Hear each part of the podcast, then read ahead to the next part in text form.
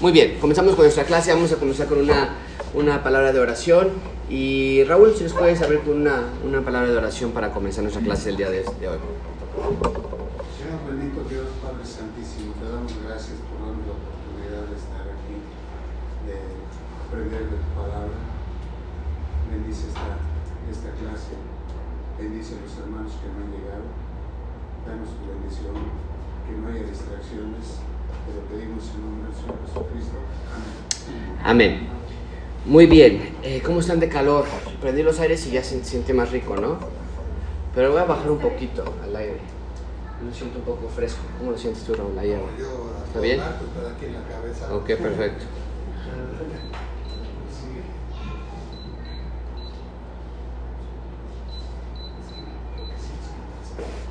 Sí, ¿verdad? Ok, vamos a comenzar con esta clase del día de hoy. Déjame cambiarle mis notas acá. Híjole, a ver si no se me complica hoy.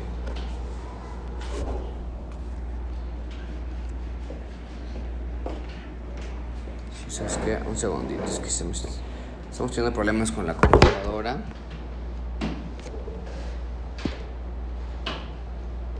Ok, aquí estamos. Ok, ¿cómo hacer evangelismo entonces? Clase 8 de, creo que son 11 clases, entonces ya vamos a punto de acabar, vamos rápidamente con esto, así que vamos, vamos avanzando. La clase del día de hoy se llama Respuestas a las preguntas y objeciones más comunes. A las respuestas más comunes, si quieres lo quitamos, para, no nos van a tropezar más, sí, es junto al otro violín las respuestas más, las respuestas más, eh, las, las preguntas más importantes, más comunes que se hacen en general con, con- cuando hablas con una persona que no conoce de Cristo y que tiene, tiene preguntas. Y hoy vamos a hablar acerca de estas. Mientras quiero que ustedes estén pensando, quiero, quiero hacerlo un poco más interactiva la clase de esta noche, y quiero que ustedes estén pensando en algunas preguntas que, que suelen escuchar eh, con- popularmente, comúnmente, y más que nada me gustaría que ustedes pensaran tal vez en algunas respuestas que vamos a, a- tener conforme a las, a las objeciones más comunes y también me gustaría que tal vez no nada más eh, nos compartas los que tú has visto en tu vida con preguntas que la gente te hace, sino que tal vez, tal vez nos podrías compartir incluso las mismas eh, eh, obstáculos que a ti te hacían cre- no creer o no acercarte a Dios y nos gustaría escuchar, escuchar eso también, ¿ok? Bueno, eh, como manera de introducción, deja poner aquí mis notas, si no luego se me olvida que van anotando ustedes. Pero si algo se me pasa, por favor díganme. Tra- Trato de tener todo aquí en mis, en mis notas. Pero como manera de introducción, buenas tardes.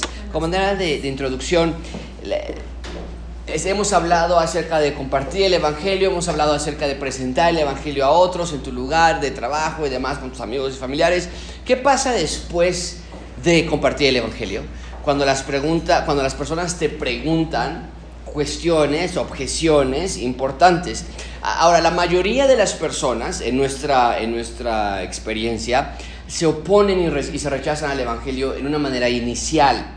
Eh, generalmente es muy poco ver a una persona que tú le dices a, a- esa persona, oye, te invito a la iglesia o cree en el Señor Jesucristo, y en ese momento dobla sus rodillas y dice, yo quiero creer, Él es mi Salvador y yo quiero que Él, que él me perdone de mis pecados. No suele suceder, llega a pasar en algunos casos, pero realmente esto es una, esto es una obra de proceso, de compartir, de hablar con las personas, de tener conversaciones, de tener preguntas, respuestas, de tener muchísima paciencia. Entonces, en primer lugar, vamos a hablar esta noche de cómo, deja poner la pantalla, cómo vamos a responder con las preguntas y las objeciones más comunes. Después vamos a ver qué responder, ¿ok? Pero vamos primero a hablar acerca de cómo debemos responder. En primer lugar, tienen su hoja letra A. Debemos responder la manera en que debemos responder es esperando a que nos hagan preguntas. Esa es la idea. Espera a que te pregunten cosas. No te sorprendas. ¿Ok? Este, vamos a empezar con Brian. Brian, ¿traes tu Biblia? Ok, en un segundo voy a pedir que leas por favor 1 Corintios capítulo 1, 18 y eh, Yasmín, si estás ya de ese lado, 1 Corintios 2, 14, está en la pantalla los, las citas por lo menos. 1 Corintios 1, 18 y 2, 14. Pero la Biblia nos dice entonces, eh, da- nos da seis maneras en las que debemos responder a, a las objeciones, a las preguntas. La primera es, debemos esperar, esperar que nos pregunten. Las personas no están de acuerdo con lo que nosotros creemos, no están de acuerdo con nuestra fe. Algunas de estas personas, por el hecho de no estar de acuerdo con lo que creemos, por el hecho de no estar entendiendo lo que, lo que nosotros estamos explicándoles, no van a poder ni siquiera, mucha atención con esto, no van a poder ni siquiera entender, aun cuando tú les estás, les estás explicando y les estás dando todas las respuestas que tú piensas que son correctas, fundamentalmente no se trata de nosotros, el por qué no nos puedan entender, fundamentalmente se, se trata de ellos. La razón por la que no pueden entender el Evangelio, te dicen, pero ¿cómo? Pero, a ver, explícame esto, pero yo no entiendo esta parte. La razón fundamental no es que ellos realmente busquen una respuesta, realmente el problema es que no pueden entenderla. ¿Qué dice 1 Corintios 1.18? Vean esto lo que dice. Porque la palabra de la cruz es locura a los que se pierden, pero a los que se salvan, esto es, a nosotros, es poder de Dios. Entonces, déjame hacer una pequeña... Eh, ok, entonces aquí tenemos a los que salvan y aquí tenemos a los que se pierden. ok. Y para los que se salvan nos dice que el Evangelio o la explicación, la presentación del Evangelio es poder de Dios. Pero para los que se pierden es que Locura. locura. Eh, No hay más. Y para que este grupo pueda pasarse para acá, ya hemos visto en diferentes ocasiones qué es lo que tiene que ocurrir. ¿Alguien? ¿Cómo podemos hacer que algunas personas que están en el grupo que piensan que la cruz es locura, que el Evangelio es locura, puedan eventualmente pasarse al grupo de los salvados? ¿Qué es lo que tiene que ocurrir? Necesariamente no hay otra manera en que puedan ellos pasarse de un grupo al otro. ¿Alguien? Nacer de nuevo es la obra del Espíritu Santo, ¿no? Estamos hablando de, la explicación del Evangelio, pero a final de cuentas es la obra del Espíritu Santo. ¿Por qué? Eh, ¿Qué dice 1 Corintios 2, 2.14? Sí lo, sí lo dimos, ¿verdad? Ok. Pero el hombre natural no percibe las cosas que son del Espíritu de Dios, porque para él son locura, y no las puede entender, porque se han de discernir espiritualmente. Entonces, aquí nos da otra división. Nos dice que es el hombre natural y después nos dice que es el hombre espiritual. Y el hombre natural, ¿qué dice? ¿Cómo dice este Yasmín? No percibe las cosas que son del Espíritu de Dios. No puede percibir. Pero el hombre que es espiritual, que es obviamente no es, no hablando espiritual en el sentido de que está, está creciendo en el espíritu, sino el hombre que, el Espíritu Santo ha abierto sus ojos, dice que ese hombre puede dis, iba a escribir discierne, pero vamos a poder discernir. ¿Ok? El hombre espiritual sí puede discernir, el hombre natural no puede discernir, es imposible. Entonces, en, un- en una parte lo que leyó Brian hace unos minutos, es eh, los que se pierden ven la cruz, ven el Evangelio, ¿cómo? Dijimos que los que se pierden ven el Evangelio. Como locura, los que se salvan ven el Evangelio. Como poder de Dios. Después vemos que el hombre natural no puede discernir las cosas del Espíritu, para él son locura, pero el hombre espiritual sí las puede discernir. Entonces, para que las personas comprendan, para que las personas reciban el mensaje de Dios, tiene que ser un acto espiritual. ¿Por qué? Vamos a ponerlo así. Déjame escribirlo una vez más. Déjame ver si tengo otro. O aquí mismo. ¿Por qué, por qué el hombre tiene que hacerlo así? Y pueden escribir esto en sus notas. El hombre sin Dios está muerto en su espíritu. ¿Ok? El hombre sin Dios está muerto en su espíritu. Por eso hemos dicho ya eh, con, con bastante eh, consistencia, constancia, que cuando compartamos el Evangelio tenemos que orar a Dios, que abra Él el entendimiento de las personas, porque si no sabes qué va a pasar, vas a verlo como algo personal. Y las personas, ahorita vamos a hablar de esto, pero las personas, mucho cuidado que las personas perciban que, está, que es algo ya personal cuando les compartes el Evangelio. Ya, ya te enoja. Ya, ya, ya, ya los, les vuelves a decir, pero yo lo haces con, con coraje. Es que por eso te estoy diciendo que ya vayas a la iglesia, mira cómo tienes a toda tu familia y se van a ir al infierno todos. Y eh, bueno, pues, desde luego que jamás, jamás van a decirte, ay, sí, a ver dónde vamos. ¿Por qué? Porque estamos tomando nosotros con auto. O tendrás el caso en que te digan, ay, si ya vamos, ya para que nos deje de molestar, vamos a la iglesia. Y llegan a la iglesia, obviamente no es el Espíritu Santo que está obrando, y pues se van y, te quedas tú peor, porque dices, pues me tomó tres años en que llegan a la iglesia, ya vinieron y ahora ya no quieren regresar, y ahora qué hago, ¿no?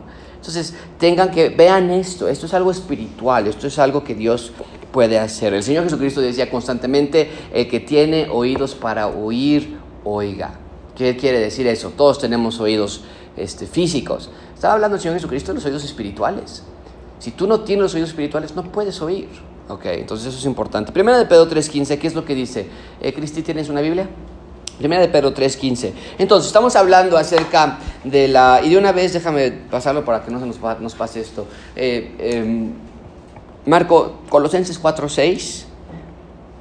Y déjame buscar más. Colosenses 4.6. Alex, Romanos 9.3. Eh, Columba, Romanos 1.16. Raúl, Mateo 22, 20. Ya con eso es un avance y después repartimos más. Pero Colosenses 4, 6 confirma más el punto que estoy tratando de hacer de que, esto es algo este- de que esto es algo espiritual. Es imposible que la persona que no conoce de Cristo pueda entenderla por sí mismo y mucho menos que la pueda entender por tu clara explicación del Evangelio. Ahora, Marco lo mencionaba hace unas semanas y lo, y lo compartimos, ¿no? Esto no es una excusa para mal presentar el Evangelio de Dios. Tienes que estar preparado, Pablo nos dice, tiene que estar preparado para presentar defensa de su fe. Pero eso es muy diferente a que tú digas, yo quiero tener los elementos necesarios para compartir el Evangelio. Es muy diferente a cuando, cuando ya estás tratando de manipular a las personas para que tengan una cierta reacción. ¿Ok? ¿Qué dice Colosenses 4.6? ¿No lo tienes? Yo lo tengo, yo lo tengo con los Ah, Colosenses 4.6. A ver, espérame, me salté entonces. Primero- Perdón, primera de Pedro 3.15. Perdón, perdón, hermanos.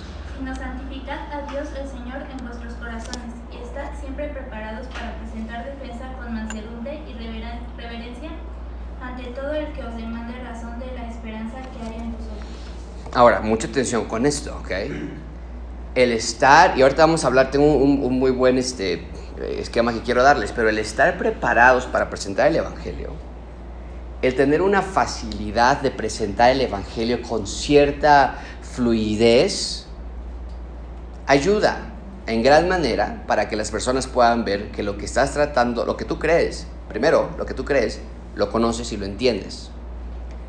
Porque no hay nada peor que alguien dice, oye, ven a la iglesia, te invito, Cristo puede cambiar tu vida. Ah, de verdad, pero a ver, ¿cómo que Dios escribió un libro y ese libro lo escribieron los seres humanos? Si sabes que los seres humanos escribieron ese libro, si sabes que las personas han manipulado la Biblia, que lo que tú tienes ahí no es lo que Dios escribió, si sabes eso, y nosotros, "Ah, no, no sabía nada de eso.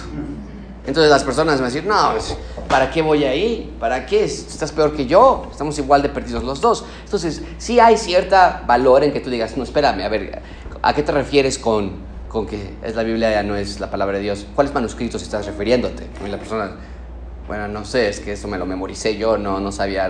qué- Entonces, hay, hay una, hay una cierta, hay algo bueno, y es lo que Pedro está diciendo, lo que acaba de leer Cristi, estén preparados para presentar defensa de su fe. Es, no es mentira eh, que cuando, y no sé si les ha pasado a ustedes, pero a mí me ha pasado en muchas ocasiones que un pastor se levanta a predicar y tú estás sentado y tú dices, esta persona no se preparó. Es evidente que no se preparó. Y es evidente que no sabe el tema. O tal vez no nada más pastores, maestros. Me han tocado maestros que se levantan a tratar de enseñar algún tema y yo puedo ver. ¿Saben cuándo pasaba mucho en... Faltaba un maestro, nos mandaban a otro. Entonces el maestro, no, pues abran sus... Y decías, no, este cuate no sabe lo que está hablando. E- esa es la idea que Pedro está diciendo, no caigan en ese, en ese hoyo, ¿ok? Eh, entonces, la Biblia nos dice que esperemos objeciones, que esperemos preguntas y que entonces estemos listos para contestar esas. Pero no nada más se trata de saber responder. Esto no es un debate. Si a mí algún día, ¿ok? Me llegaran a invitar a debatir con alguien, mi respuesta sería no, jamás. Porque yo no estoy en el negocio de tratar de poner un espectáculo de la palabra de Dios, a ver qué gallo gana si, el que, si es el de Dios o el de no Dios, o poner un panel y que a ver quién gana. No se trata de eso, ¿ok? ¿Qué es lo que dice primera de Pedro 3.15? Ahora sí. Colosenses 4, Ay, perdón, yo estoy... Estoy, estoy mal, pero a ver, espérame, espérame, espérame, espérame tantito, porque punto B es lo que vas a leer ahorita en 1 de Pedro 3.15 y Colosenses 4.6. Ahora sí, punto B, debemos manejar con mansedumbre y con reverencia nuestras respuestas, ¿ok? Ahora sí, ¿qué dice 1 de Pedro 3.15, Marco? Sea vuestra palabra. No, no es cierto. Colosenses 4.6. Sea vuestra palabra siempre con gracia, sazonada con sal, para que sepáis cómo debéis responder a cada uno. Ok, esto es muy importante. ¿no? Y lo que hablamos un poquito. Pablo nos dice, nos da un poquito de cocina, una receta. Quiere tener una buena experiencia en compartir el Evangelio. Sus palabras sean sazonadas con sal. La sal era un elemento para, para detener la corrupción del alimento y demás, pero la sal también es un elemento para dar sabor, dar saborizante. Cuando vas a un hospital y te internan y te traen tu cena, generalmente no te traen tacos al pastor, generalmente no te traen un bistec, generalmente te traen comida y es insípida, sin sabor. Y por mucho que digan, mira, aquí están esta, estas chilaquiles, no, eso es muy tranquilo, y las pruebas son horribles, porque no tienen ese saborizante, la sal, la sal da un, un- un sabor especial. Y de la misma manera, hay que ponerle mute, ¿no? Sí, yo creo que sí. De la misma manera, cuando nosotros compartimos el Evangelio sin cuidado, ásperamente, podemos llegar a ofender a las personas, pero no es la ofensa que el Evangelio trae, ¿ok? Ya es una ofensa personal, ¿no? Te puedo decir el, el mismo ejemplo. Entonces, si alguien me dice a mí, no sabes que la Biblia ha sido manipulada a lo largo de los años, esa, le ha metido mano a todo mundo. Si yo digo, ah, sí, a ver, mijito, dime cuáles manuscritos te estás refiriendo y trato de humillar a la persona porque yo sé más, eso es contraproducente. Se ha vuelto ya entonces una pelea, se ha vuelto un debate, ¿no? A ver quién sabe más. Y, y es, y, es, y no es lo que Dios quiere que nosotros hagamos, seamos con sal. Siempre, aquí es una, y vamos a hablar más de este tema, y este, este tema muy buenísimo, pero rápidamente les digo, siempre tú puedes identificar, el Espíritu Santo te da una habilidad de saber cuando alguien está haciendo preguntas por nada más querer debatir, y cuando alguien está haciendo preguntas porque realmente dice, oye, ¿cómo sabes que la Biblia es verdad? ¿no? Y, y en mi opinión, esta es mi recomendación para ustedes, cuando hay una persona que quiere debatir, no le continúen la línea, simplemente digan, ¿sabes qué? Platicamos de esto después, eh, es un tema muy profundo, no es el momento adecuado ahorita, la verdad, y, y vamos a, ahorita vamos a hablar acerca de, otros, de, de otras maneras, pero mejor tú explícame cuál es tu posición acerca de la Biblia, mejor tú explícame cuál es tu posición acerca de la inspiración de la Biblia, déjalos hablar, déjalos que se, que se extiendan ellos, no vale la pena, dice el Señor Jesucristo, no le echen las perlas a los cerdos, ¿ok? Es una expresión para decir, no pierda su tiempo en aquellas cosas que no tienen momento, ¿ok? ¿Ibas a decir algo? Eso, ok. Bueno, entonces seamos amables, seamos amorosos. Romanos 9.3, ¿qué dice? Di, di Romanos 9.3, ¿alguien? Ah, Alex. Porque deseara yo mismo ser anatema separado de Cristo, por amor a mis hermanos, los que son más parientes según la carne. Ok, entonces dice Pablo, si yo pudiera mismo, yo me, yo me quitaría mi salvación, se las daría a otros. Es una hipérbola. Obviamente no en Pablo no está diciendo me quiero ir al infierno, sino la idea es, yo quiero que ustedes sean salvos. No estoy tratando de convencerlos, no estoy tratando de darles algo malo, no estoy tratando de que esto es personal. Si yo pudiera hacerme daño a mí mismo para que ustedes sean salvos, lo haría.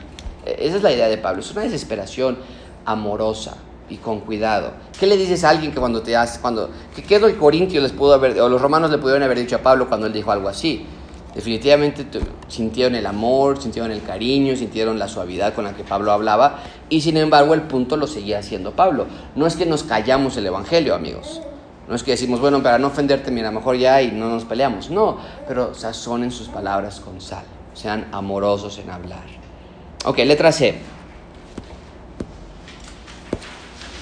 Letra C, dando la vuelta a la hoja. Letra C, tenemos confianza. Recuerden, estamos hablando, punto uno, cómo responder. Bueno, respondemos con mansedumbre, respondemos sabiendo que nos van a hacer preguntas. Letra C, respondemos confiando en que el poder lo tiene el Evangelio. Y no vamos a hablar mucho de esto porque ya hablamos continuamente acerca de este tema. Pero ¿qué es lo que dice Romanos 1.16? Este, Columba. No me avergüenzo del Evangelio, porque es poder de Dios para salvación a todo aquel que cree, al judío primeramente y también al griego. ¿Ok? Entonces tenemos, dice ahí en el texto en la pantalla, confianza, el poder del Evangelio de Dios. Mucha atención con esto. El Evangelio de Dios es poder, no mi habilidad. Entiendo cuando alguien diría una frase como esta. Ve a la iglesia y todas sus preguntas, hazlas al pastor y él te va a poder responder todas sus preguntas. Entiendo cuando hacen esa clase de, de declaraciones, porque en esencia hay cierta verdad en la que, bueno, una persona que está dedicada a estudiar la palabra de Dios todos los días y eso es su, su, vocación, va a tener ciertos conocimientos extra. Sin embargo, ya hemos hablado muchísimo de esto durante toda esta serie, no necesitamos eso, el Espíritu Santo nos va a dar nosotros la sabiduría para cómo hablar de las personas con tu mismo testimonio personal, con versículos que tú recuerdes, lo que te ha pasado a ti. Eh, Esa es la manera en la que Dios siempre ha ocupado a la iglesia, siempre, Muy, muy importante que tengamos, pásale Jesús, que tengamos eso en mente. Bien, entonces, nuestras palabras ayudan a derribar las barreras que encontramos en nuestras personas con las que estamos compartiendo el Evangelio, pero al final, de nuevo, es la palabra de Dios, es el mensaje salvador. Y ha pasado aquí en Gracia Abundante en muchas ocasiones que alguien tal vez dirá, no hombre, es que esa predicación estuvo increíble, no, Dios, no, no, no, qué predicación. Y la persona que estaba sentada enfrente de ti o al lado de ti o a tres filas atrás, no le entendí nada, ¿no? ¿Por qué? Porque no soy yo, es el Espíritu Santo ombrando en los corazones de las personas. Bueno, ahora, hablando de las preguntas ridículas, hablando de las preguntas que quieren, que quieren lastimarte, que quieren nada más, es, este, eh, que quieren nada más debatir, ¿ok? Una manera de, de responder a las objeciones, letra D, es haz preguntas. Ha- Haz preguntas, déjame agregar algo aquí. No respondas de inmediato.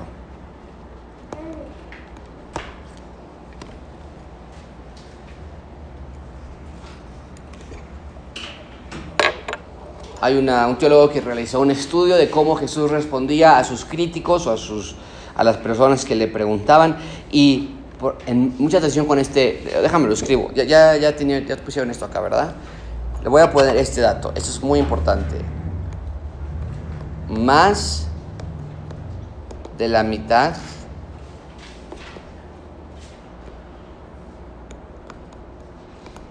de ocasiones Cristo no respondió la pregunta. Esto es increíble.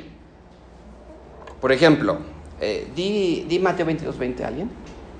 ¿Sí? Raúl, venga. 22.20, Mateo 22.20. Entonces le- les dijo, ¿de quién es esta imagen y la inscripción? Ok, lee el 19 para que tengamos el contexto, Raúl. El versículo 19, el anteriorcito. Mostradme la moneda del tributo. Y ellos le presentaron un denario.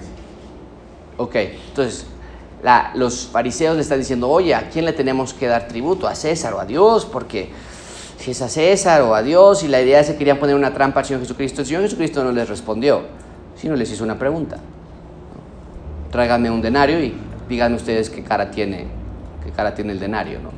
Y, es una manera de, que el Señor Jesucristo los, los empujaba a que ellos mismos, porque no querían, no eran preguntas verdaderas, no eran preguntas realmente de teológicamente, Señor Jesucristo, ¿a quién tenemos que dar dinero? Porque el imperio de César es terrible, es idólatra, y ¿qué es lo que nos dices? ¿Qué nos quieres enseñar? No, era una manera de tratar de hacerlo caer. Marcos 10.3, no lo busquen, le preguntaron, este, eh, está bien dejar a tu esposa, está bien divorciarte. Y el Señor Jesucristo dice, ¿saben que ustedes no quieren saber el divorcio? ¿Qué, mandó Moisés? Y entonces ya ellos dicen, no, pues mandó que, que nos dejáramos a nuestra esposa, a menos que sea por adulterio. Mar- Marcos 18, 10, 18 se acerca un joven con Cristo y le dice, Señor, ¿qué debo hacer para heredar el reino de los cielos? Y le dice, ¿por qué me llamas Señor? ¿Por qué me llamas muy bueno? Eh, contestaba con preguntas constantemente. Ahora, ¿por qué piensas que Jesucristo respondía las preguntas con preguntas? No hay otra razón. Realmente eh, la, la razón por la que el Señor Jesucristo lo hacía era para hacerlos pensar para hacer pensar a las personas lo que estaban realmente preguntando. Entonces, cuando la gente comienza a preguntarte, a ver, oye, con Adán y Eva, ¿tenían ombligo o no tenían ombligo? O, o, este, o ¿había dinosaurios en la Biblia o no había dinosaurios en la Biblia? Porque encontramos los fósiles. O, o, eh, podemos identificar preguntas que realmente no son tan serias. Entonces no nos enredemos en esas clases de preguntas. Jesucristo no nos mostró un modelo de enredarnos en esa clase de debates con personas, entonces tampoco no lo vamos a hacer nosotros, si nuestro maestro no lo hizo. Vemos que cuando la, cuando la mujer habló con el Señor Jesucristo en Juan capítulo 4, la mujer inmediatamente quería hablar acerca de problemas, de debates. Oye, es que tú, tú dices que debemos a- a- a adorar en, en Jerusalén, nosotros decimos que debemos adorar aquí, a quién le debemos hacer caso. El Señor Jesucristo dice, ¿sabes qué? Ve por tu esposo y tráelo aquí de inmediato. Va, va, va, va al grano del problema, el pecado. El ser humano necesita un salvador de su pecado. Y es lo que nosotros debemos hacer. Proverbios 26, 4 y 5 dice, nunca respondas al necio de acuerdo con su necedad, para que no seas tú también como él. Entonces tú estás sentado y alguien viene, oye, mira, es que sabes que hay un evangelio, el de Tomás, y que Jesucristo se casó con María Magdalena y que tuvo hijos. Entonces nosotros a veces nos prendemos y nos, "Ah, pero es que, ¿cómo? es que es ese problema, mira cómo tienes tú a tu esposa, mira cómo tienes tú un buen problema si todavía te pones a hablar así de Dios. Por eso, y, y entonces él está necio, ahora tú te pones igual de necio y terminan los dos mal. ¿ok? Dice el versículo 5 de Proverbios, responde al necio como merece su necedad para que no se estime sabio en su propia, en su propia opinión. Entonces, oye, que Jesucristo se casó y que tuvo hijos, no me digas, ¿y de verdad crees eso? ¿De verdad crees eso? ¿Cómo se llamaban sus hijos? ¿Y dónde están? Los recuentos historia, ¿está en Josefo? ¿Cuál historiador del tiempo? Tú, tú explícame a mí, a ver qué tanto sabes, o nada más son clichés y cosas que estás tratando, pero yo no me voy a meter a ese nivel, ¿ok? Ahora, oren al Espíritu Santo para tener sabiduría en cuando una pregunta sí merece, hay preguntas difíciles, ¿no? Y a mí me han preguntado aquí, eh, no sé, ¿por qué Dios, este, ¿Por qué Dios permite que, ah, por qué Dios permitió que se muriera mi abuelita o cosas por el estilo? Y no, a ver, no, a ver, ¿por qué crees tú? Dime a mí, ¿por qué crees que se murió tu abuelita? No, no obviamente tiene que ser suave, mira, es que a veces es, el, hombre tiene que morir, ¿no? Eventualmente, entonces nadie se va a morir de sano, todos vamos a morir de alguna enfermedad y vas con ellos, los vas guiando de la mano. En un momento dado yo, me ha tocado a mí decirle, bueno, ¿sabes qué? Vamos a dejarlo aquí, no te quiero quitar más tiempo, yo sé que tienes un día ocupado, seguimos esta conversación y mándame un mensaje cuando quieras volver a platicar. Y jamás me han mandado mensajes porque realmente no quieren platicar. Tuve una ocasión hace unas cuantas semanas que alguien me habló, oiga pastor, veo que usted tiene una iglesia, está en una iglesia en Guapa y quisiera, yo quiero buscar una buena iglesia, nada más quiero preguntarles algunas cosas. Este, usted, ¿Ustedes piensan que la salvación se puede perder? No, no, no, no creemos que la salvación se puede. Pero a ver, ¿por qué? ¿Por qué? Entonces yo noté en su voz que nada, que no quería informes, quería, quería debatir. ¿no? Sabes que, mira, encontramos en Mateo capítulo 13, encontramos en Mateo capítulo 18, encontramos en Hechos capítulo 4, que nada, la salvación no se puede perder. Pero mira, te voy a decir una cosa, ven a mi oficina platicamos con más calma, ¿ok? Ahí tienes mi sitio de internet y puedes venir. Jamás lo hizo. Entonces no nos vamos a meter en este tipo de, de, de, de trampas que realmente nos quieren poner. Ok, seguimos. Letra F. O no, letra E. Esta no está aquí, pero vamos a ponerla nosotros aquí. Letra. Ah, no, sí, espérame. Letra E. No, espérame, espérame. espérame. Las preguntas es la D y la E responde preguntas.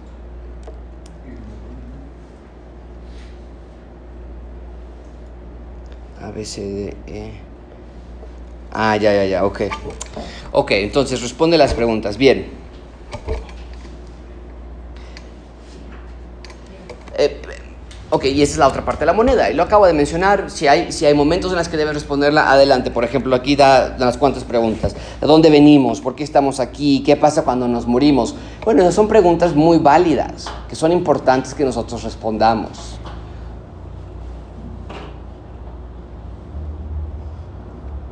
¿Ok? Vamos a hablar un poquito más de esto en un segundo. Letra F. Ahí está. Ok, número, letra F, a veces no sabemos. Nada más, humildemente, di, no sé. No, no lo sé. A veces queremos inventar. Y también las personas perciben eso. ¿Ok? Ha habido momentos en los que yo veo, por ejemplo, eh, la pregunta tal vez la más, la, la que más entiendo el punto de ellos es cuando dicen, ok, si el mandamiento es no matarás, ¿por qué Dios le dice al pueblo de Israel, ve y mata a todas las personas que están en Canaán? Entonces, nosotros no podemos decirles, porque así Dios lo dijo ya, ok, no preguntes ya más y así se acabó. Ah, y hay ocasiones en las que nosotros vamos a tener que decir, no podemos entenderlo. Yo no lo entiendo al 100%. ¿Cómo explicarlo? Pero en estas ocasiones, déjame darte algunos puntos que tienes que hacer. Tienes que escribir la pregunta. Tienes que investigar la respuesta. Y tienes que regresar con la persona. ¿Ok? Es muy importante. Y una de las cosas que yo me he dado la tarea en los últimos meses, en los últimos tiempos, es buscar preguntas complicadas a las cuales tal vez yo no tenga una respuesta tan clara. Tratar de ganarle a la persona cuando alguien me pregunta algo muy, muy difícil. Una de las preguntas más difíciles, más complicadas de explicar es la deidad del Señor Jesucristo. Y si Él es realmente Dios, entonces ¿por qué murió si Dios no puede morir? Son, son cuestiones complicadas, pero yo y ustedes no nos podemos quedar callados. Y mucho menos en una, en, una, en una temporada de la historia de la humanidad en donde hay tantos recursos disponibles en los que podamos encontrar respuestas. ¿Ok? Entonces, va a haber casos en los que te van a decir algo y tú vas a decir, sabes que honestamente no te voy a inventar, no te voy a inventar la respuesta, pero lo voy a investigar. Y dame tres días, dos días y te lo tengo la respuesta o lo que haya yo investigado al respecto. Es una excelente pregunta. No lo había pensado de esa manera. Tuve mi examen de, eh, la defensa oral la semana pasada, el jueves pasado justamente, y me preguntó, ¿qué fue lo que me preguntó el maestro?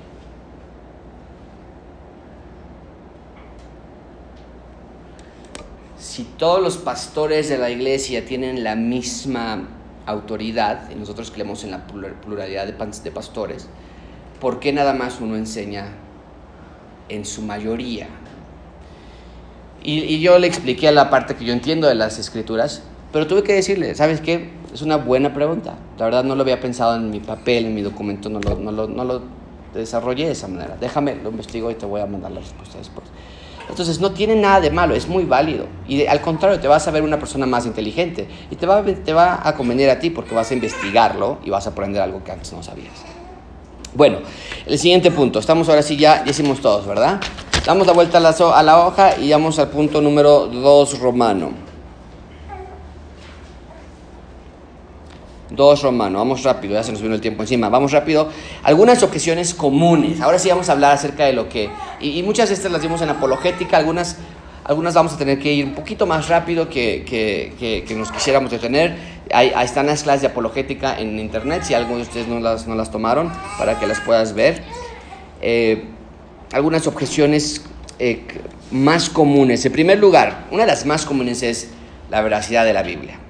Letra Ah, número uno, ahora lo tiene ahí. Letra eh, número uno.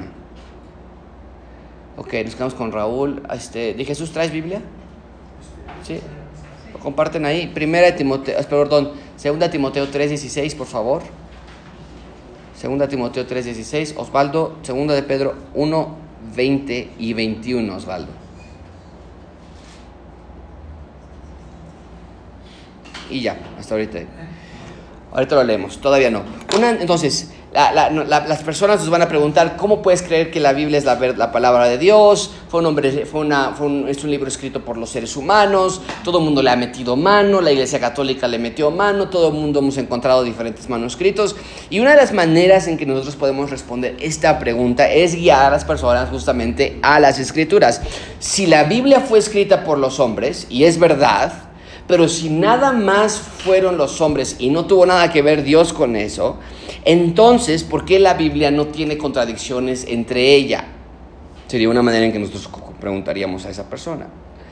Sí, yo siempre lo he dicho, y esto es algo muy importante que ustedes sepan, la Biblia tiene como autoría, la vamos a poner aquí, autoría física a los hombres, Pero la autoría intelectual de la Biblia es quién? Dios.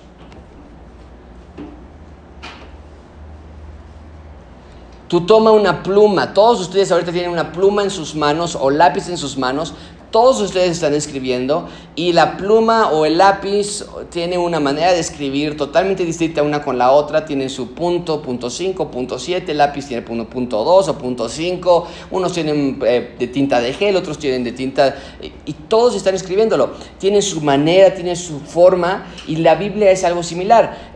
Cada autor era como un lápiz que Dios ocupó, cada uno con su propia, con su propia mm, vocabulario, en su propio contexto. Sin embargo, era Dios quien estaba dando la autoría intelectual de la Biblia. Eso es muy importante que ustedes lo entiendan. Segunda Timoteo 3:16, ¿qué dice ahora sí de Jesús? Dice, toda la escritura es inspirada por Dios y útil para enseñar, para redarguir, para corregir, para instruir en justicia. ¿Ok? Es inspirada por Dios. Soplada es la palabra inspirar. Soplada por Dios. No es que le dictó Dios a Pablo lo que él decía. Pablo se sentaba y decía, ¿qué qué? ¿Qué está pasando en la iglesia de Corintio? Pásame una pluma, pásame un lápiz. O tenía ya su inuendo a su secretario y le decía, mándales una carta a los corintios y diles que esto y esto y esto. Y él estaba de su corazón hablando a los corintios. Sin embargo, cuando los corintios recibían esta carta, identificaban rápidamente, wow, esto no nada más es algo, una carta normal. Esto es algo de Dios. Lo identificaban rápidamente. Entonces, mucha atención con esto y escriban esto en su Biblia. Apenas, lo vi hoy en, un artículo que estaba leyendo. El canon de la Biblia, el canon de la, la palabra canon es la colección o el estándar de la colección. Para que un libro entrara a la Biblia. ¿Por qué nada más tenemos 66 libros? Ese es el canon. canon el canon es estándar. El estándar, lo que le voy a poner O, estándar de la Biblia. No, mucha atención con este no, no fue elegido por los hombres, que es lo que siempre nos quieren decir las personas.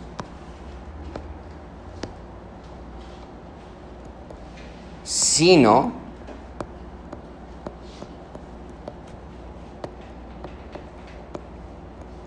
reconocido por ellos.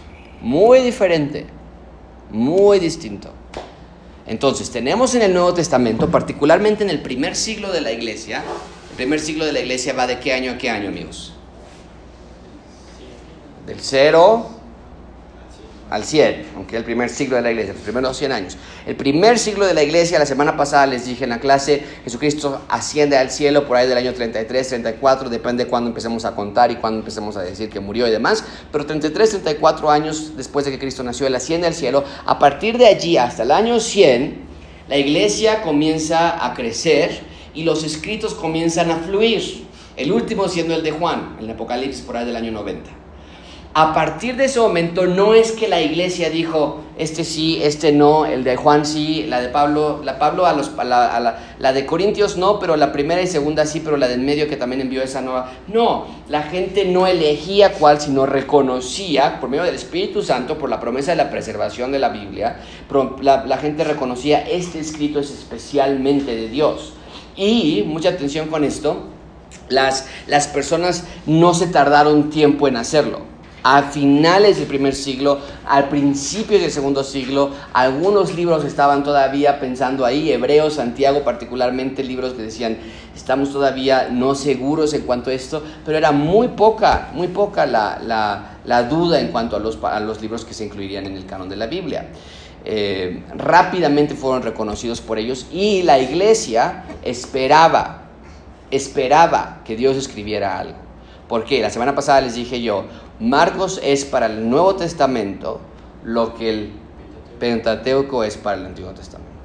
Ellos decían, esto es algo nuevo, necesitamos dirección, necesitamos instrucción y la necesitamos ya. Entonces no fue que alguien les dijo, "Esta es la, esto es de Dios, se los vendo y, ya, no pregunten. Ellos esperaban, buscaban y cuando los evangelios fueron escritos y cuando Pablo escribió sus cartas, ellos decían, aquí está, Eso es lo que nosotros necesitamos. Tenemos ahora la instrucción del Antiguo Testamento apuntándonos hacia Cristo. Tenemos la instrucción del Nuevo Testamento diciéndonos que Cristo llegó y cómo vivir ahora que Cristo ya vino y qué viene después en el Apocalipsis. Juntamos todo eso. Esto es nuestro libro que, da, que, nos, que Dios nos ha dejado. ¿Okay? Es importante que ustedes entiendan eso. Segunda, segunda de Pedro 1, 20, 21. ¿Qué dice? Entendiendo primero esto que ninguna profecía de la escritura es de interpretación privada, porque nunca la profecía fue traída por voluntad humana. Eso es importantísimo. Nunca la profecía fue traída por voluntad humana, sino que, Sino que los santos hombres de Dios hablaron siendo inspirados por el Espíritu Santo. entonces ahí está. Pedro está diciéndonos que la profecía es de interpretación de Dios. ¿Ok? Muy rápidamente, ¿cuántos libros hay en la Biblia en total? 66 libros. ¿Cuánto tiempo fue, se tardó en escribir la Biblia para los que vinieron a la clase de apologética? ¿Cuánto tiempo aproximadamente tardó? Entre 1400 y 1600 años. ¿Ok? ¿Cuántos autores hay en la Biblia? Más de 70. Eh, vamos a bajarle un poquito, más de 40 autores. 40. Entre 40, entre 40 y 70 autores. No, más de 40 autores de la Biblia. Eh, ¿En cuántos continentes fue escrito la Biblia? En tres continentes. ¿En cuántos idiomas? Tres idiomas. ¿Cuáles? Hebreo, griego y arameo. Entonces, ¿por qué damos todos estos datos? Es imposible. Imposible. Aunque quisiéramos escribir un libro con ese periodo de tiempo, con ese número de autores, en esa cantidad de lugares y con esa cantidad diferente de eh, idiomas y que coincida todo. Es imposible, no podríamos. Si yo escribí mi, mi- papel para mi, para mi escuela y de pronto estaba en la página, no sé, en la página 80, 90, decía, oye, espérame, esto es lo contrario de lo que dije en la página 40 y yo mismo lo escribí. Entonces, es imposible que, un- que 40 autores a lo largo de tanta cantidad de tiempo puedan decir, híjole, cuidado, porque si ahorita dices esto, Juan, lo que dijo Daniel ya no va a checar. O, o Daniel que digas, híjole, si dices esto y viene otro y recibe otra profecía, no va a checar. Y sin embargo tenemos 1260 días. ¿Qué cantidad tan exacta? Y Juan toma de nuevo eso. Vamos a decir, bueno, pero lo leían ellos dos. Ok, podemos, podemos poner una, una infinidad de cosas, pero hay un problema muy importante.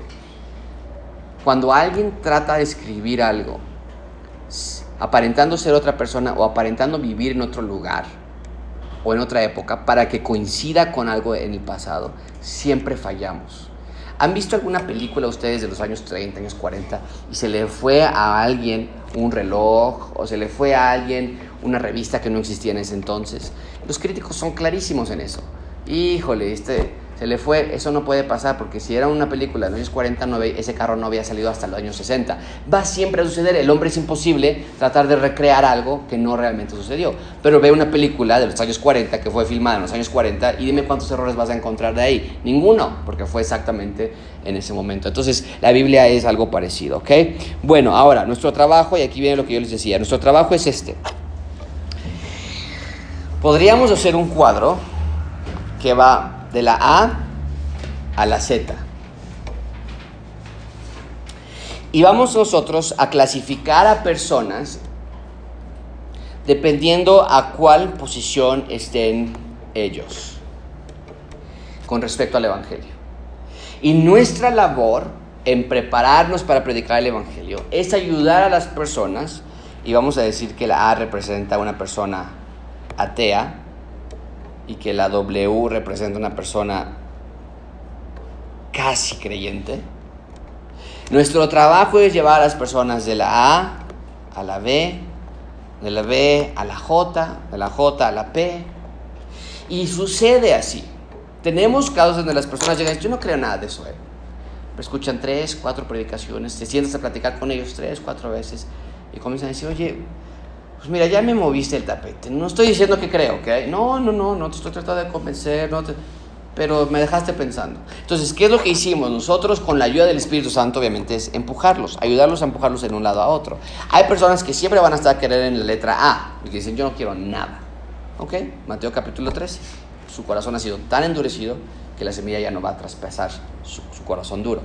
Pero nuestra labor es tratar de identificar esto y ayudar a las personas con estos datos que les acabo de dar, con preparación en que ustedes se pueden ir aprendiendo la palabra de Dios, ayudarlos a, a poder llevar a las personas a que entiendan que nuestra fe es, mucha atención con esto, nuestra fe es, déjame escribirlo aquí, ¿no?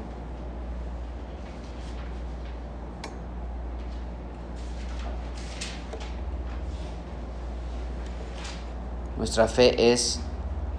Hay una diferencia entre creíble y racional. ¿Ok? Podemos creer que un presidente en México va a solucionar todos los problemas del país. Es creíble, sí. Pero si no hay una parte racional en que nos explique cómo lo va a hacer, entonces por más creíble que se quede, o que parezca, realmente no tiene fundamento. Y nuestra fe cristiana no nada más es creíble, nuestra fe cristiana es racional. Y Pablo lo dice así en Romanos 12.1, que vuestro culto sea racional.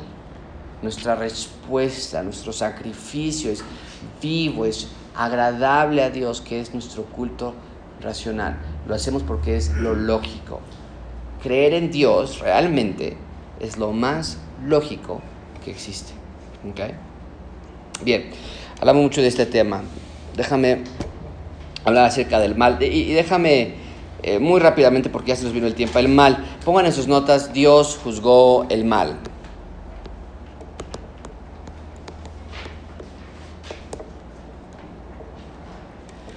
¿Por qué Dios permite guerras? ¿Por qué Dios permite muerte? ¿Por qué Dios permite que haya enfermedades? ¿Por qué Dios permite que haya asesinatos? ¿Por qué Dios no? Ok, sí, sí, Dios lo permitió porque esa es, la pregunta va contra esa persona. ¿Por qué hiciste eso? No, Dios no tiene la culpa de ser. Sin embargo, estamos hablando de justicia. Y Dios sí juzgó el mal. ¿Con quién? ¿A quién? ¿O cómo? ¿O cuándo juzgó el mal? ¿Alguien? ¿Mande? En el pecado original ahí, ahí ocasionó todo, pero ¿dónde juzgó Dios el mal? ¿Ok? En la cruz. Entonces, hay que ayudar a las personas a entender, hey, cada asesinato, cada secuestro, cada abuso sexual, cada, eh, cada degollado que encuentran, todo eso es juzgado por Dios. Y el hecho de que tú los veas que se escaparon de nuestra policía, si tú creías que nuestra policía es la máxima autoridad con la que iban a ser juzgados, estás muy equivocado. Nuestra policía, nuestro sistema eh, judicial es corrupto. No, no en México nada más, en todo el mundo. Pero hay un sistema que no van a salir libres. Ese es el de Dios. Van a ser juzgados duramente. Y Dios ya juzgó el mal, tu mal y el mío, en la cruz de Cristo. La ira de Dios cayó sobre él. Tenemos un canto que dice eso, ¿no es cierto? La ira de Dios cayó sobre el Señor Jesucristo. Bueno, rápidamente y déjame regresar entonces.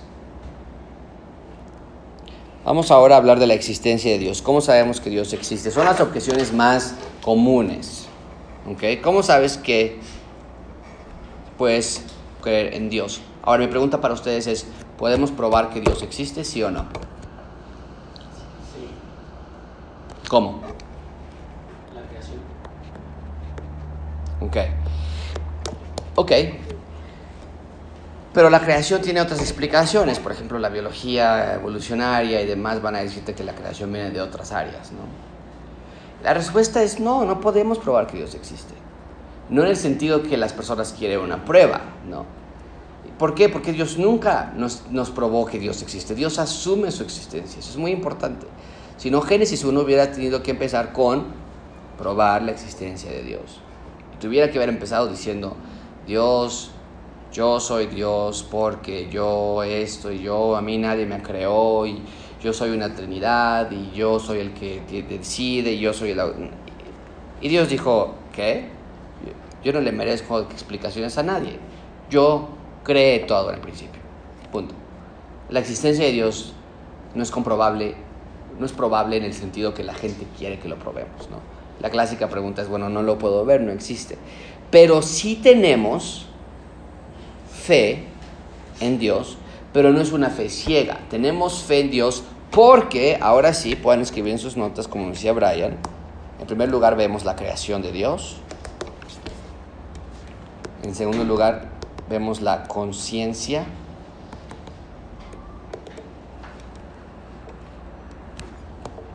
Y en tercer lugar, la más importante evidencia de que Dios es verdad, de que Dios existe, de que Dios es real, la encontramos ¿dónde? En la resurrección, casi perfecto, eh, Lupita. Ok, en la Biblia, piensen en lo que dijimos en la clase de Marcos la semana pasada. ¿Cuál? ¿Cómo? En Cristo, Cristi. En Cristo. ¿Por qué? Porque Cristo es la máxima revelación de Dios. No hay más. Si fue la semana pasada que le dije el versículo cuando, cuando Jesucristo le contesta a Felipe, este, si, si, me habéis visto a mí, habéis visto al Padre, o es este domingo. No me acuerdo que, para cuándo. La vez pasada lo dije. Okay. Entonces, si me ven a mí, ven al Padre. Es, es, la manera en la que nosotros podemos ver que Dios existe. Muchísima atención con eso. Es la revelación de Cristo, de Dios en la tierra. ¿Ok? Bueno, ¿alguna pregunta? Rápidamente tuvimos que correr por las últimas por los últimos temas. Algunas objeciones que tal vez ustedes han encontrado, preguntas difíciles de, de responder o un poquito mayor de explicación en esto. ¿Alguien?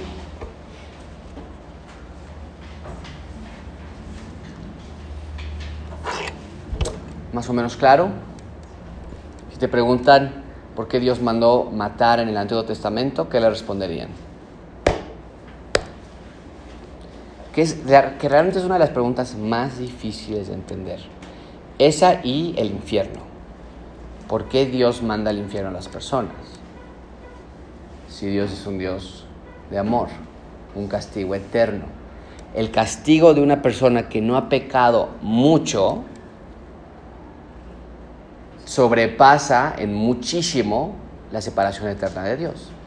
Los abogados tienen un término, ¿no es cierto, Marco? Cuando hablan que la justicia, el castigo de la persona debe ser proporcional a su crimen, ¿no? No puede ser mayor. Una persona que robó algo del Oxxo no lo puedes mandar a pena de muerte.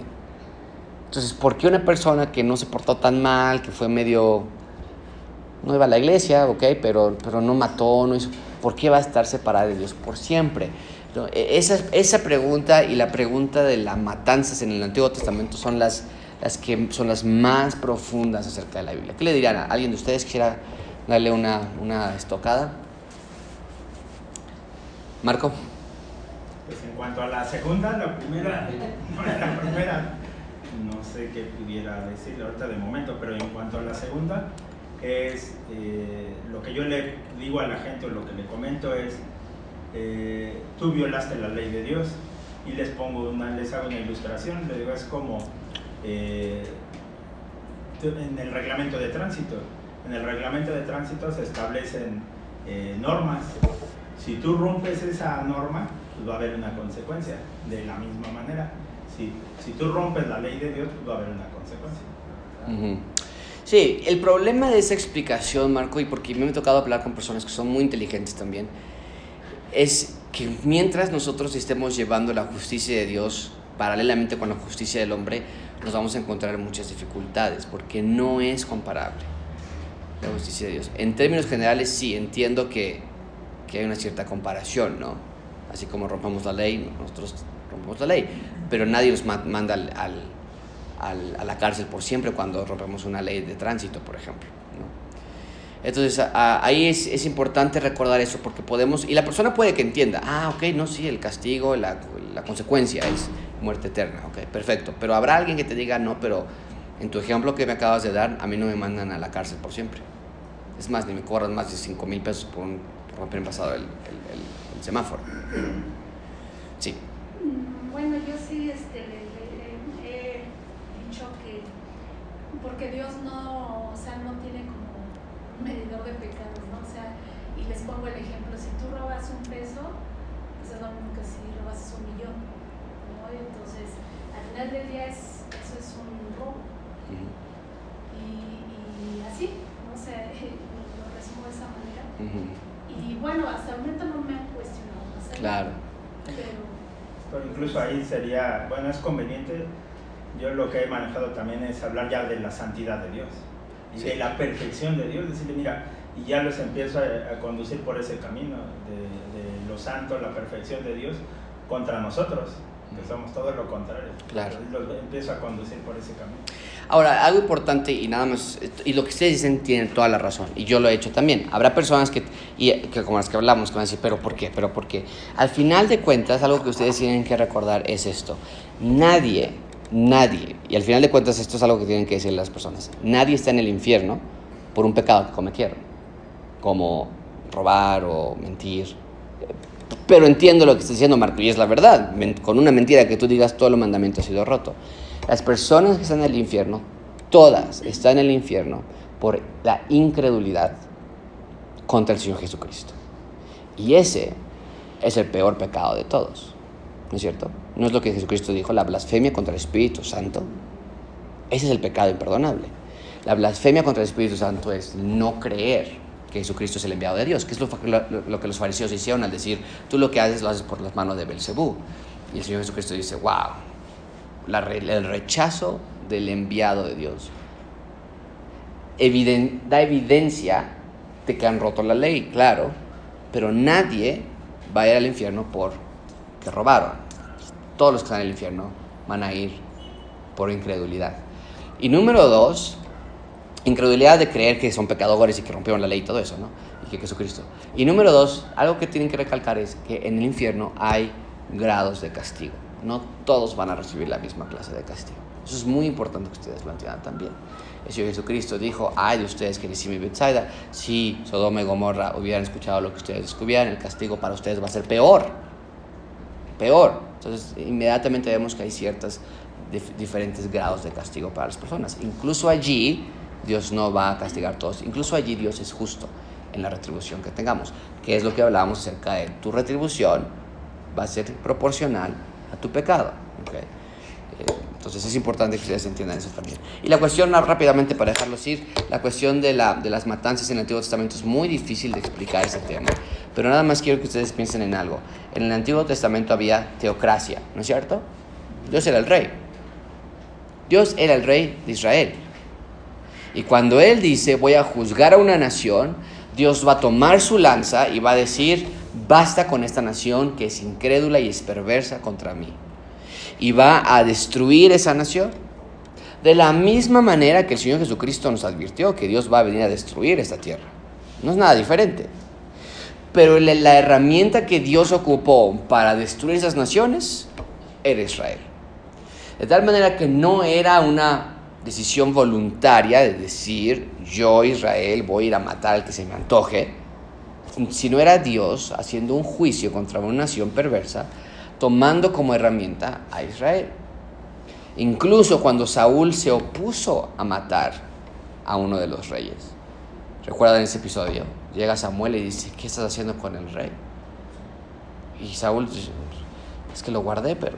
¿Y qué es lo que hace Samuel? ¿Recuerdan? Lo despedaza enfrente de Saúl. Lo mata. ¿Por qué? La ley decía no matarás. Sí, pero Dios ordenó destrucción sobre esta nación. No nos ordenó a nosotros tener retribución a los, que nosotros querramos. Ahí había una ley muy, muy seria a las personas que cometieran asesinatos. Pero aquí estamos hablando de un juicio divino que va a suceder en el Antiguo Testamento como va a suceder en el Nuevo Testamento también. Y nada de lo que, vamos a, lo que lo aprendimos en Daniel nos dice que las cosas se ponen mucho mejor. Dios no nada más va a destruir naciones, Dios va a destruir el planeta. Completamente destruido, explosión, todo México, todo el mundo va a estar destruido en absoluto. Entonces, para los que dicen, oye, ese Dios del Antiguo Testamento era muy sangriento, no, espérame a que veas lo que va a pasar con el planeta Tierra. Entonces, estamos hablando de un juicio sobre una nación. Y algo importante que también debemos recordar es que cada nación que sufrió bajo la, el juicio de Dios tuvo tiempo para arrepentirse y tuvo constante eh, eh, oportunidad para creer. Y cada nación que cayó sobre las manos de Dios eran naciones perversas, que habían, se habían alejado de Dios. Había quienes sacrificaban a sus hijos, a los bebés, y Dios dice, basta, destrucción. ¿no? ¿Qué pasa con los niños y las mujeres que Dios mató? El juicio es para todos. Pero aún esos niños que murieron a manos del, del, del pueblo de Israel, nosotros creemos que estaban con Dios, en la presencia de Dios. Aún allí hay justicia. Entonces, porque los niños no podían decidir el pecado de sus papás. Pero una manera en la que Dios demostraba la santidad que había. ¿no? Entonces, es una manera de explicarlo, pero es, es, es interesante todos esos temas, ¿no? Para prepararnos más en un futuro. Bueno, ¿alguien más? ¿Algún otro comentario que tengan? Sí, Jesús. Eh, bueno, muy, yo siento con eso, no, no queda resuelto. O sea, si Dios pone el querer como el hacer, entonces este, pues, los que no quieren, es que Dios no lo puso, los que no hacen, es que pues, también. ¿Te refieres al proceso de salvación o al proceso de... Claro, sí. ah, y algo, algo muy importante es esto, ¿ok? El, el versículo que tú estás hablando, Dios pone el querer como el hacer por su buena voluntad. Santiago está hablando acerca de, de obras buenas de Jesús. Está hablando Santiago de decir, oye, si ves a tu hermano que tiene sed, perdón, que tiene frío, no le digas ve y, tápate, dale tú, haz. Eh, El libro de Santiago habla de una fe con obras, una fe que obra, ¿ok? Entonces es importante ese versículo tenerlo dentro de ese contexto. Sin embargo, la pregunta permanece, ¿qué pasa entonces pues, si Dios es el que da la salvación? Pues entonces nos la da a unos, las da a otros y al final de cuentas nos van a juzgar de cualquier manera. Eh, muy importante eh, esto, ¿ok? Nadie, y esto subrayenlo, nadie está en el infierno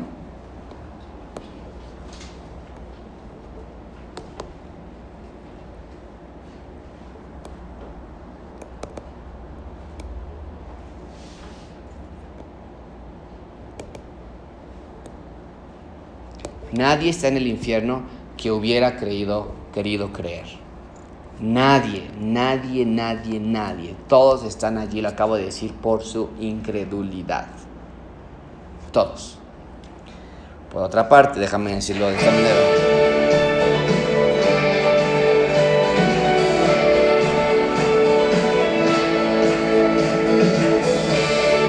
Ok, ya me están corriendo. Pero déjame decirlo de otra manera también. Nadie está en el cielo que no quería creer, pero que Dios le dio la salvación y entonces se fue al cielo. Ok. Pero aún sigue la pregunta, ¿ok? Entonces, pero, ok, entendemos eso, pero entonces, ¿qué pasa con los que no creen? No podían o no querían. Y la respuesta es ambas. No querían y por lo tanto no podían. Número dos, recuerda eso. Número dos, recuerda también la justicia de Dios. Es santa. Nosotros no somos santos, pero la justicia de Dios es santa.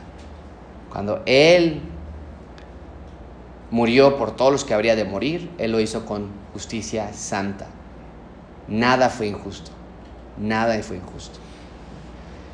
Y debemos recordar, de Jesús, que nadie, nadie merece el cielo. Nadie merece la salvación. Y que todos, según Isaías y Pablo lo vuelve a tomar en Romanos, estamos descarriados como ovejas. Todos estábamos perdidos. Y Dios rescata a los que Él pudo rescatar, a los que Él quiso rescatar, y los pone aquí, y los demás continúan en su perdición. Dios no los hizo ser pecadores. Decidieron voluntariamente pecar. Entonces, eso es algo importante que lo tengamos de esa, en esa manera. Nadie está diciendo, Dios, rescátame, por favor. Yo sí quiero creer, pero como tú no me, me elegiste a mí, pues mira lo que me estás haciendo. Nadie, nadie. Y no tarda, y ahora yo te lo puedo decir, pero no tarda mucho. Habla con alguien que no crea de Dios. Mm, Tú no vas a salir hablando, vas a decir, híjole, pobrecito, se ve que quiere, pero como Dios lo tiene bien cegado, no puede creer ese pobre persona. No, una persona que no cree en Dios vas a decir, wow, híjole, hay personas que hasta maldicen a Dios, que se burlan de Dios y tú dices, no, pues de verdad que lo que quieres, eso va a obtener. ¿no? Entonces, hasta nuestros propios ojos humanos pueden ver que esa persona voluntariamente está diciendo, no, no, no quiero nada de eso. Y Dios dice, ok, no lo quieres, nunca te lo iba a dar de cualquier manera, pero no lo quieres entonces. ¿no? Y qué es primero no sabemos si no es nuestra razón ver, ¿no? Pero, pero insisto, nadie, nunca vas a conocer a alguien que va a estar aquí en la iglesia y va a decir, híjole, de Jesús, yo sí quiero creer, pero mira, siento algo, yo creo que es Dios que me prohíbe creer. Yo creo que yo no soy elegido, pero yo sí- si no fuera por eso, si no fuera por Él, tú me tendrías aquí en la iglesia adorando a Dios. Nadie va a decirte algo así, al contrario. Vamos a la iglesia, no, ya está. Ay, no, están puros rateros. No, yo no quiero nada de eso. Yo, yo en el infierno ahí voy a tener mi fiesta. Yo todo va a estar bien. Y dices, wow, ok, no. No, no podemos decir, adiós, ¿qué te pasa? ¿Por qué? ¿Qué hiciste con esa persona? No quiere creer. ¿qué le... ¿Por qué no? No, al contrario, decimos, Señor, wow, guárdale, por favor, convéncelo, porque está muy grave su situación, está muy, muy renuente. ¿no? Entonces, es lo importante que debemos recordar en ese sentido. Ok, vamos a despedirnos y nos vamos a, a nuestras casas a descansar. Eh, Brian.